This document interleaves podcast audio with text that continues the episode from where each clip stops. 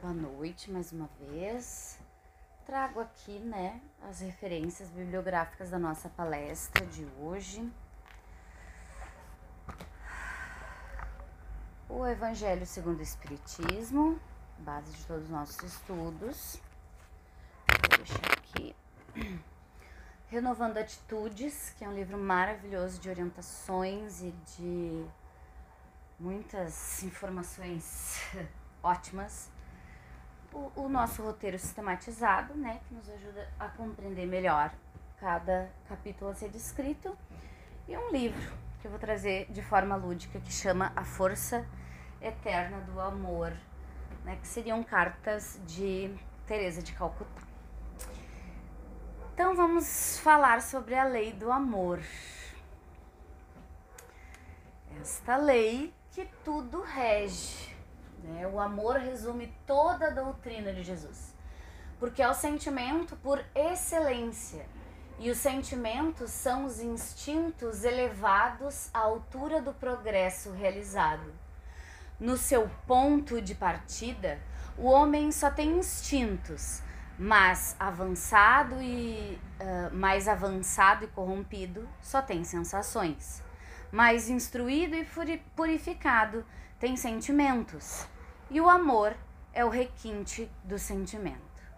Não o amor no sentido vulgar do termo, mas esse sol interior que reúne e condensa em seu foco ardente todas as aspirações e todas as revelações sobre-humanas. Né? Esse é um trechinho do item 8. E por que abro a nossa palestra de hoje com essa com esse recorte? Porque é isso. Amor resume toda a doutrina de Jesus. É a base, é, é o cerne de tudo isso que nós estamos fazendo aqui todos os dias. É para isso que estamos nessa escola da terra. Mas também vamos além, né? Trazendo uma reflexão sobre quando iniciamos a nossa jornada de desenvolvimento enquanto espíritos, nós começamos muito distantes da sabedoria, do amor, mas essa fagulha do amor divino está dentro de nós de qualquer forma. Desde a primeira centelha de consciência, nós já temos a centelha do amor no nosso no nosso desenvolvimento. E esse, essa expressão, como a gente estava conversando antes, eu gosto muito de imagens, né? Essa expressão de que o amor, ele é esse sol interior, é a imagem que eu quero deixar plantada nas mentes de vocês. Que o amor que nós vamos é, falar hoje seja esse amor que nos aquece por dentro. Esse amor que nos faz levantar todos os dias. Esse amor que brota do mais profundo do nosso ser. Este amor que não tem barreiras e que, mesmo sem que a gente queira, acaba afetando todos que estão na nossa volta. Esse é o amor que eu convido vocês que a gente possa se aproximar hoje através desse pequeno recorte. Então vou trazer aqui um exemplo, né, para toda a humanidade nós temos exemplos maravilhosos, não seria justo da minha parte citá-los, porque a gente sempre esqueceria de algum muito importante. Mas uh, Madre Teresa de Calcutá foi e ainda é um grande exemplo de amor, de abnegação, de entrega. Né? Se alguém já teve a oportunidade de ler a história dela assistir o filme dela, a gente vê algumas passagens ali que fazem com que a gente reflita o quanto a gente está próximo desse amor, né? Será que a gente consegue arranhar esse propósito? E eu já li algumas coisas sobre ela e, e, e já tive, até recentemente, estava uh, ah, estudando um pouquinho mais sobre ela. E ela, ela mesma diz que passou mais de 50 anos vivendo uma noite escura da alma. Então, significa o que isso, né? Que é essa questão de de ela não estava plena com aquilo que ela veio cumprir como missão, ela continuava batalhando para crescer espiritualmente. E aí, quando eu ouvi isso, eu pensei, gente, esse Teresa de Calcutá passou 50 anos, né? Não sei quantos eu vou ficar então, né? Porque daí ficou complicado agora o comparativo. Mas o que importa é o que a gente aprende todos os dias, que a gente não desista nunca, porque esse é o propósito, continuar sempre crescendo, transformando e aprendendo. Então vou ler para vocês um trechinho que eu escolhi porque eu gostei muito da forma que esse texto foi colocado, né? A mais bela de todas as coisas, o amor. Amor, palavra que foi exageradamente empregada, comentada, interpretada, discutida e profanada ao longo da história humana. Nunca se falou tanto de algo como amor. De tal sorte que o sentido original da palavra, nos dias de hoje, confunde-se com outras coisas que deveriam, no máximo, gravitar em seu entorno, mas que acabaram ganhando maior importância do que o sentimento em si. Paulo de Tarso, nosso velho conhecido, fala do amor quase como uma vocação, um dom, algo mais divino do que a própria religião. Ele decanta o amor com tal esmero e cuidado que o transforma em ação. Amor ágape, amor que realiza, que imuniza, que se consome em chamas, amor que enfrenta obstáculos, desafios, conceitos morais e enfrenta o próprio tempo. E quando eu li esse texto, eu pensei, fazendo aqui as escolhas para esse recorte desta noite, eu fiquei refletindo sobre o quanto nós desgastamos o pobre amor. O amor hoje é um coraçãozinho nas redes sociais, é um emoji de por favor, os jovens do recinto não me ataquem. É um emoji de com olhinhos saltitantes de amor. Mas a gente já gastou tanto essa palavra que ela acaba se tornando vulgar e, e sem sentido. E como nós podemos reconquistar o sentido do amor? Esse amor vivenciado por grandes nomes que nos inspiram, como a própria Teresa de Calcutá, como Chico, como tantos outros. Como que nós, aqui na nossa pequenez, na nossa humildade, podemos vivenciar esse amor que Jesus trouxe para nós com toda a força? Então vamos refletir. Por que o amor constitui a essência da doutrina de Jesus? Pois bem, nós sabemos que Jesus é amor, né? Mas de que amor estamos falando? Que essa, que essência é essa que nós estamos falando, né? Nós estamos falando que ela é essência porque a sua doutrina, a doutrina de Jesus, ela é destinada a orientar a elevação espiritual da criatura. Resume-se por inteiro no amor, que é o mais elevado dos sentimentos e lição fundamental do nosso aprendizado na Terra. E aí eu refleti, né, sobre como, gente, esse amor está presente em nossas vidas. Se estamos então numa escola, se estamos aqui quem sabe na educação infantil ainda não descobri qual é a fase que a gente está. Mas a gente sabe que essa é é uma escola, né? A Terra é a escola do amor. E eu fiquei pensando muito nessa expressão, a Terra, a escola do amor, onde nosso grande mestre é Jesus. Que bom poder pensar dessa forma. Que bom poder olhar para os nossos desafios e pensar que é só mais uma prova e que se a gente rodar, a gente pode tentar de novo. Sempre tem recuperação. Sempre tem como correr atrás. Claro, bom seria se a gente pudesse seguir adiante sem rodar em nenhum ano, né? Em nenhuma matéria.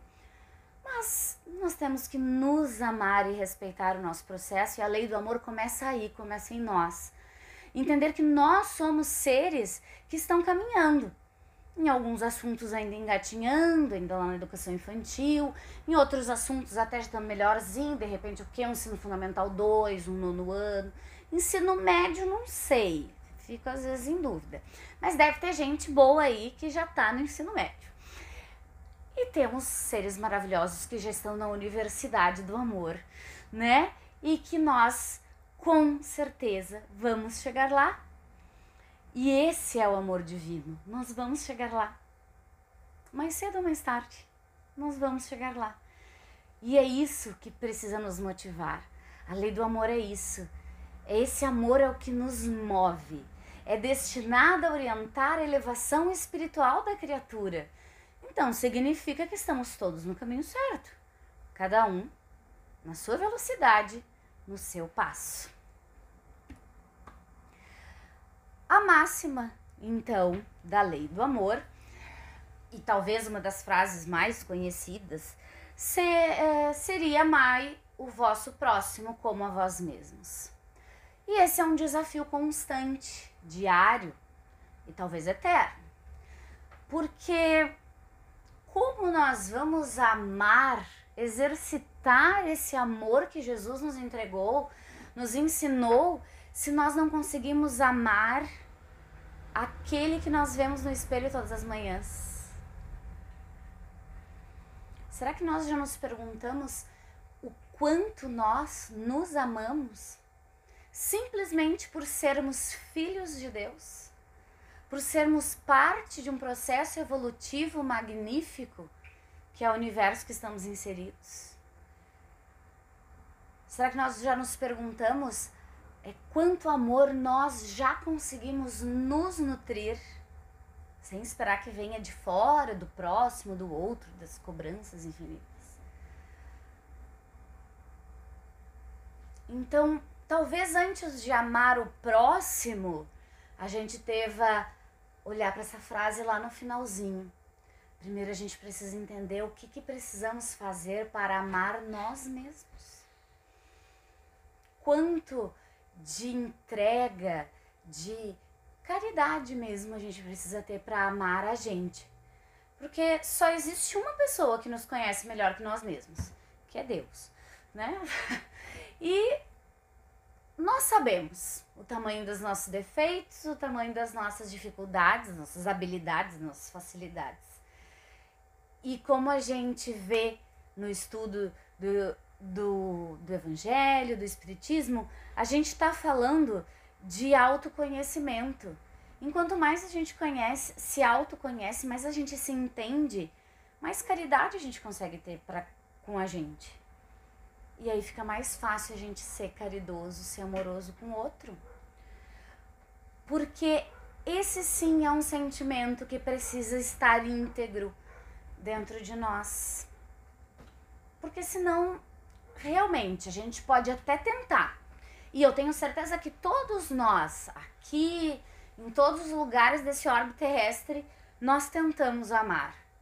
Mas se esse amor não nasce aqui no nosso coração, se a gente não se enxerga como parte desse universo amoroso que Jesus vem nos mostrar e que o Evangelho nos traz através da maior prova de amor, que é a reencarnação. Qual a maior prova de que existe uma força maior que nos ama incondicionalmente? A reencarnação. Quantas chances cada um de nós consegue dar para o outro? Uma colega de uma outra de uma outra entidade recentemente me comentou que no, no seu estudo lá, uh, eu acho que ela está no primeiro ano ainda, uh, o orientador do grupo, ela perguntou para o orientador dela, tá, mas então quantas vezes eu tenho que dar chance para uma pessoa? Né? Quantas chances eu tenho que dar para alguém que, que de repente me maltrata ou de repente me magoa? E o orientador dela, assim, uma pessoa maravilhosa, encarnadinha que nem nós, que disse: Quantas vezes tu gostaria que te dessem chances? Quantas vezes tu gostaria de que te dessem oportunidades de mudar? Aí eu entendi que nós estamos longe ainda dessa, dessa questão. A gente ainda tem ali uma cota limitada de possibilidades. Mas a reencarnação que o Espiritismo desvendou é o instrumento da aplicação dessa lei do amor. Não existe limitação para a reencarnação. Nós reencarnamos infinitamente. A questão é, né, a gente pode não encarnar só num lugar, só num país, só numa família. A gente tem muitas, infinitas moradas na casa de meu pai. As possibilidades são muitas e infinitas. Enquanto nós, enquanto filhos teimosos, seguimos batendo cabeça, vamos oportunizando. Claro, sempre com todas as regras e leis que, que existem dentro disso, necessidade de, do cumprimento de determinadas situações, mas é o amor mais. É, talvez até vou usar uma palavra aqui, mas é inacreditável hoje para o nosso conceito humano pensar que algo possa ser infinito como a reencarnação. Pensar que sim, nós temos chances infinitas. Mas volto a dizer, quantas chances nós damos a nós mesmos? Quantas vezes nós nos perdoamos? Quantas vezes nós dizemos, não, eu te amo, com todo a mim, com toda a minha essência e eu te perdoo por mais uma vez ter tropeçado. Quantas vezes a gente consegue fazer isso? Porque só assim pra gente olhar pro outro e dizer verdadeiramente: tá tudo bem, você tropeçou, mas vamos seguir adiante. Através da reencarnação, a providência divina concede os meios para o necessário desenvolvimento dos sentimentos, que certamente resgatarão da matéria o homem. Onde nós queremos chegar? Eu tô planejando ser um anjo bem fofinho, né? Não sei, acho que vai demorar bastante, né? Mas não é isso, nós não viemos lá da essência, lá da primeira faísca da providência divina e nós desejamos ser iluminados. Nós desejamos ser melhores. Nós desejamos ou nós precisamos desejar, nós precisamos fazer para que isso aconteça. E tudo isso começa na lei do amor. E como muitos, né, essa frase vinha em todos os livros que eu ia pesquisando: amai muito para seres amados. Amai muito para seres amados. Numa primeira instância, eu pensaria que eu amo muito os outros, faço por todos para receber, né, muito amor. Será que esse é o caminho? Será que nós conseguimos amar muito? Nós, em primeiro lugar, aqueles que estão mais próximos, aqueles que são o nosso desafio diário? Amai muito. Nessa vez aqui não tem nem número pra gente se apegar. É muito, é tipo, não tem nem código. É tipo, ah, já amei o suficiente. Não sei, é muito. Vai, porque muito não tem definição. Amar muito para poder ser amados, né?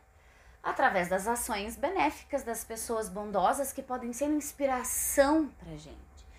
Trouxe aqui Madre Teresa de Calcutá, temos Chico, temos Divaldo, temos muitos exemplos. Nós não podemos reclamar. Nós temos muitos exemplos de bondade. Nós temos muitos exemplos é, de ações benéficas. Quando eu estava escolhendo as palavras para falar desse quadradinho em, em especial, hum, eu lembrei eu não assisti essa cena. Mas eu ouvi muitas vezes narrada porque ela tocou muitas pessoas. E aí, enquanto eu estava lá no meu processo de estudo, essa lembrança me veio. Que eu acho que foi no início da guerra lá da Rússia, né? Teve uma imagem que correu o mundo de uma senhora que alimentou um soldado que seria do esquadrão inimigo, né?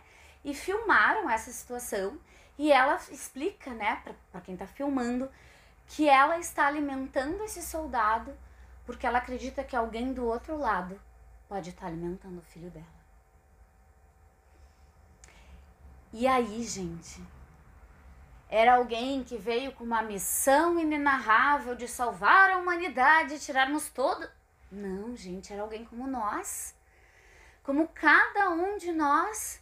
Uma pessoinha de carne, osso, sangue, dificuldades no meio do, dos desafios que, conforme a gente vai estudando e se inteirando, a gente vai entendendo que é o maior desafio desse planeta, que é a gente abandonar a guerra, né? E nos dias de hoje, né? Ela ter essa atitude de dizer: eu, eu estou mostrando para o mundo que, mesmo no meio de uma guerra, eu quero ser melhor. Eu. Eu não sei se vai cair uma bomba daqui a 30 segundos em cima de mim, mas eu vou ser melhor. E esse melhor, eu tenho certeza que acalmou o coração dela naquele momento, indiferente do que estava acontecendo. E ela plantou um exemplo que como eu tô, eu não vi, gente, mas é como se eu tivesse visto de tantas narrativas que eu escutei dessa cena. E a gente pensa, nossa, a guerra tá, né? Todo mundo só fala na guerra. Eu digo, que engraçado, eu só consigo lembrar dessa cena. Porque aí estão as ações benéficas de pessoas bondosas que a gente pode se inspirar. Onde é que está a guerra do nosso bairro? A guerra das, dos nossos grupos sociais que a gente que a gente está inserido, onde está a guerra do nosso trabalho, da nossa família. Como é que eu posso ser melhor? E é isso, essas pessoas bondosas que o amor nos contagia. Lembram? Vamos relembrar lá o sol no nosso peito maravilhoso, irradiando que contagia sem nem precisar, ele ilumina sem que a gente faça nenhum esforço.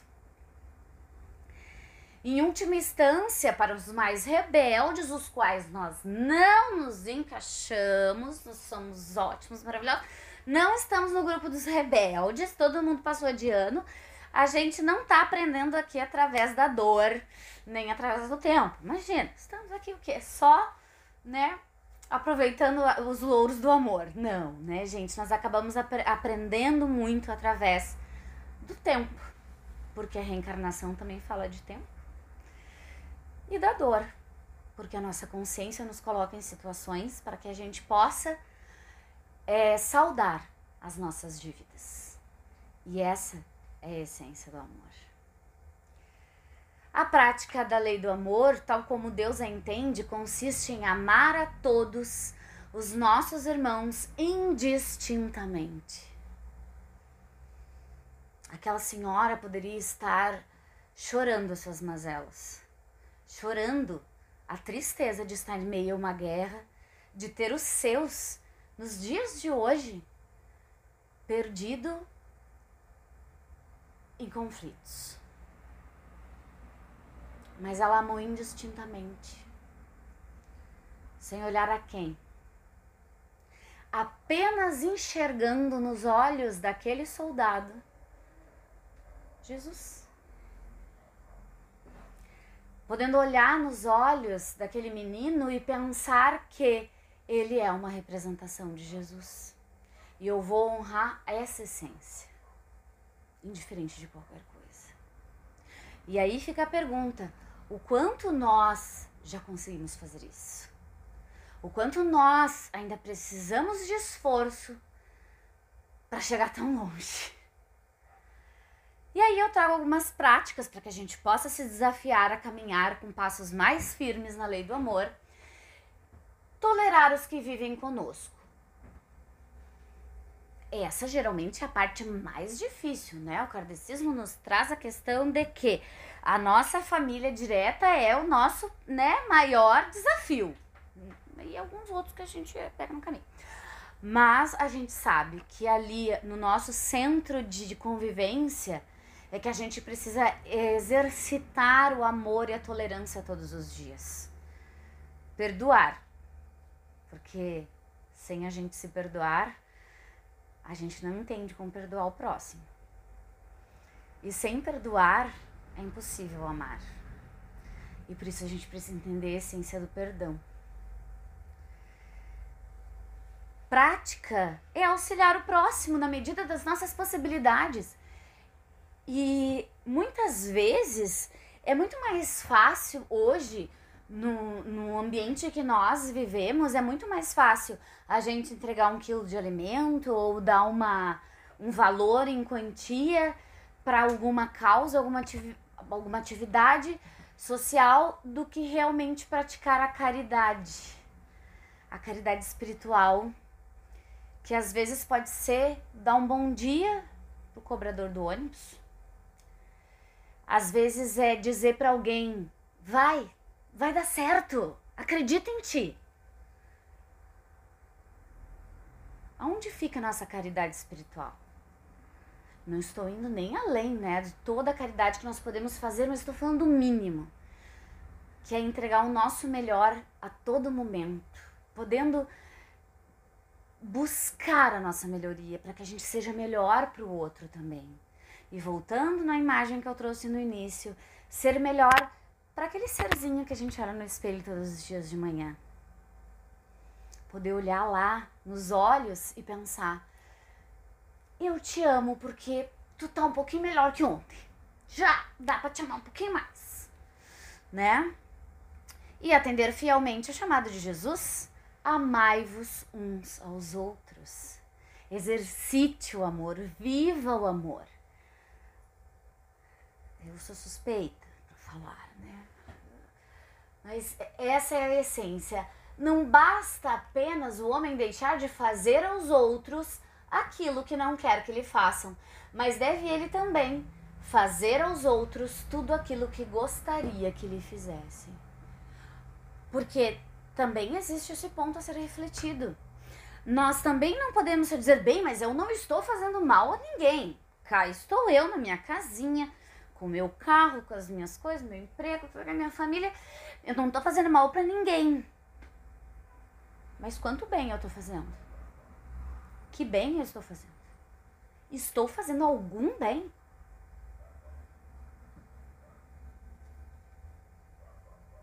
E esse bem está dentro dessa caridade espiritual que a gente já falou. Que às vezes vai no olhar no olho de alguém, de ter ouvidos, de escutar, olhos de ver, olhar as pessoas nos olhos, dividir coisas boas com as pessoas acolher. Quantos de nós consegue escutar mais que 20 segundos alguém que vem falar alguma coisa? Geralmente a gente tem o que? Uma opinião, a gente tem um conselho, a gente sempre tem o que dizer, né? Principalmente pessoas tagarelas que nem eu. Já sai trolando. Mas o quanto a gente consegue ouvir? Diria Rubem Alves, né? Que a gente não deveria fazer cursos de oratória, a gente deveria fazer curso, cursos de escutatória. Para que a gente possa ter ouvidos de escutar de verdade, de forma inteira as pessoas.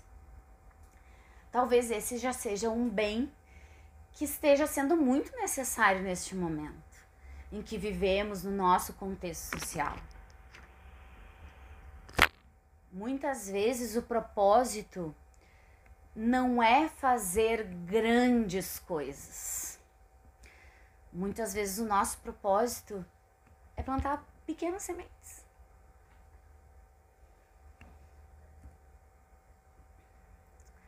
E aí eu tive que trazer, né, uma velha máxima que está no coração de todos, mas que é algo que nos, nos é, sempre nos toca, né?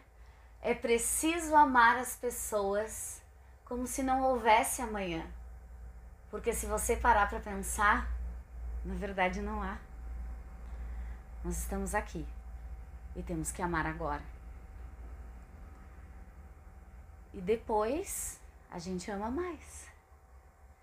E agora, não serei eu que convidarei vocês a esse ato de amor. Vou. Vou chamar aqui. Eu sou meio chatinha ver falando desse, desse seriado. É um seriado. por que aqui? Peraí. Não sei. É um seriado da Netflix que chama Maria Madalena, que eu gosto muito. E aí eu trouxe um recorte pra gente refletir junto. Jesus não me disse nada. Disse porque queria que viéssemos? Ele só disse que queria que nos reuníssemos todos aqui.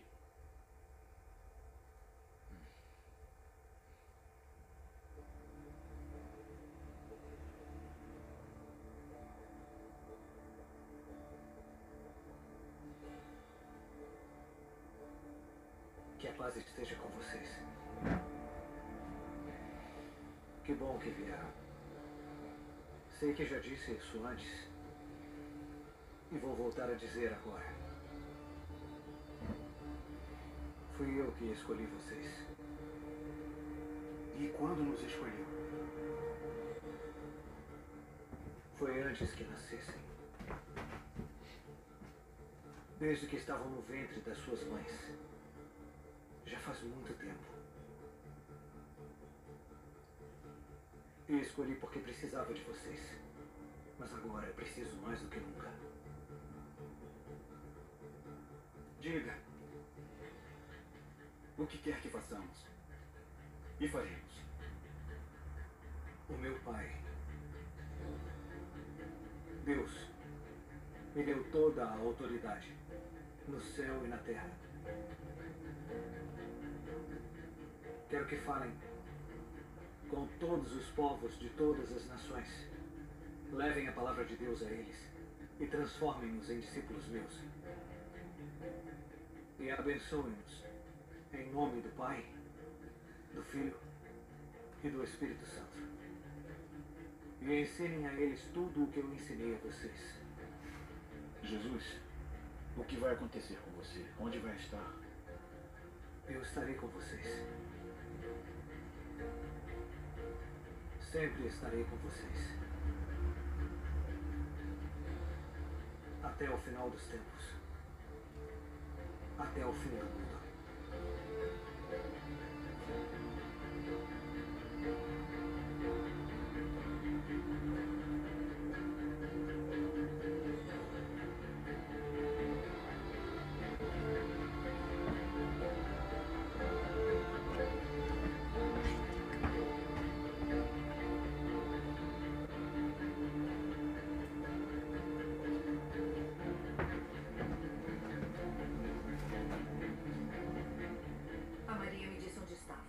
E quando decidi vir, ela quis vir comigo. Vocês fizeram muito bem. Perdoe-me. Perdoe-me por não acreditar em você. Ontem Jesus me pediu que cuidasse do rebanho dele. E vai cuidar maravilhosamente bem, Pedro. Nós vamos cuidar maravilhosamente bem. De verdade quer que eu ajude você. Não só quero, Madalena. Eu preciso de você. Perdoe-me.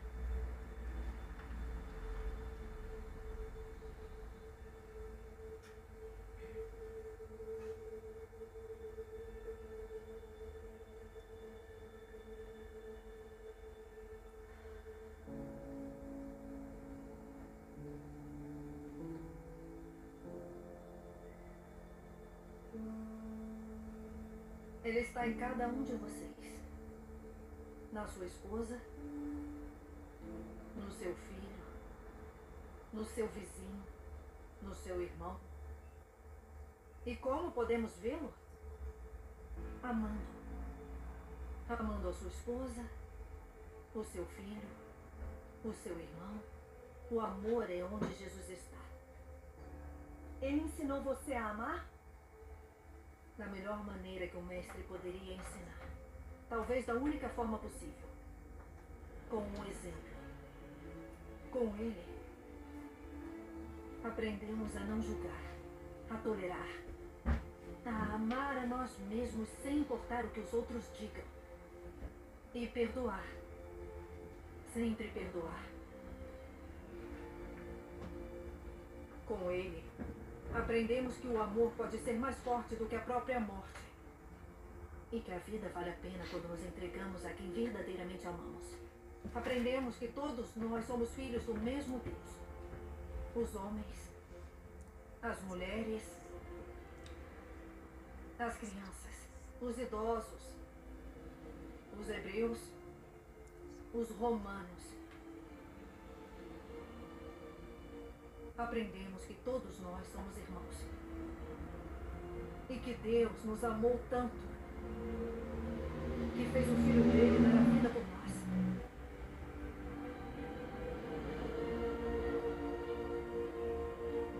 Pedro, depois Que sejamos nós, os Pedros, as Marias Madalenas, a receber esse convite no nosso coração e multiplicar a palavra de Jesus por onde nós passarmos.